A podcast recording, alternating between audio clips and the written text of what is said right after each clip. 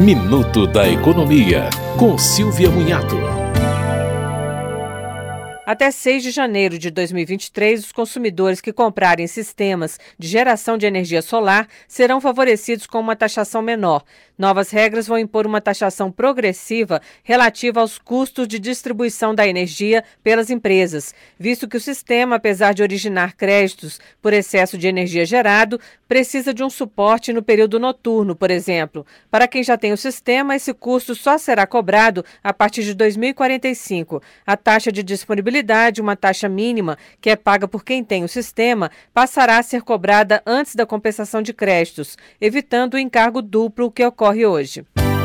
Você ouviu Minuto da Economia, com Silvia Munhato.